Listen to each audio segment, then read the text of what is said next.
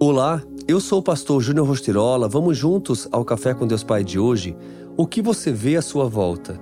Pois os olhos do Senhor estão atentos sobre toda a terra para fortalecer aqueles que lhe dedicam totalmente o coração. Segunda Crônicas 16:9. Todos nós desejamos o melhor de Deus, viver realmente o que a palavra diz, que em Jesus nós temos vida e vida em abundância. Muitas vezes aprendemos confiar no Pai, ter fé e esperança de que boas coisas acontecerão em nossa vida. No entanto, basta passarmos por algum deserto que a nossa fé parece esmorecer, como a areia que se esvai das nossas mãos. Nossa fé e esperança precisam ser alinhadas diariamente com atitudes sábias.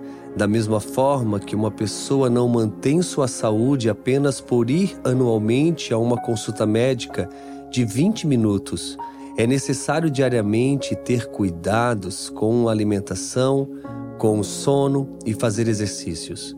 Hoje você pode até estar num deserto, mas saiba que deserto não é lugar de permanência, ele é no máximo um lugar de passagem.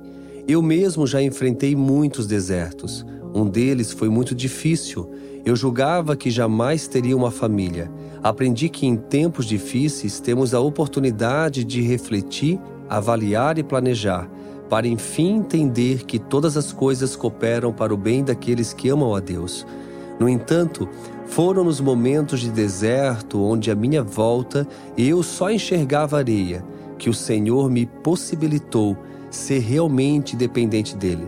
Foi nos momentos de fraqueza e escassez que eu pude sentir o cuidado de Deus Pai.